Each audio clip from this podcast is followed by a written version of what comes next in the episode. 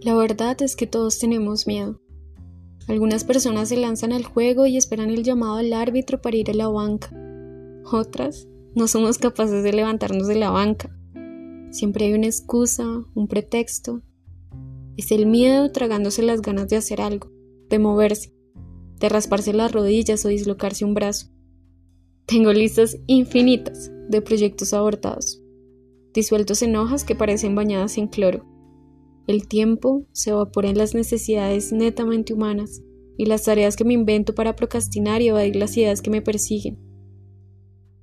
Las noches me reciben desgastada, con la decepción encima. Autoincriminación, frustración, autoincriminación, frustración. Acumulo semanas como heridas a la productividad capitalista.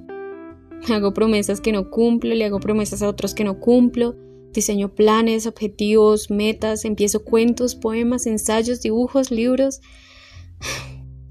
Todo se cubre de. Las telarañas perduran inacabadas. Los reviso. Me parecen insuficientes, insalvables. Soy insuficiente. Me harté del miedo al fracaso porque paraliza a los átomos rebeldes. Es como un escuadrón antidisturbios masacrando rostros conocidos. Fracasamos. Siempre fracasamos caminando a donde sea que caminemos. Fracasar es un derecho. Hacer el ridículo es un derecho.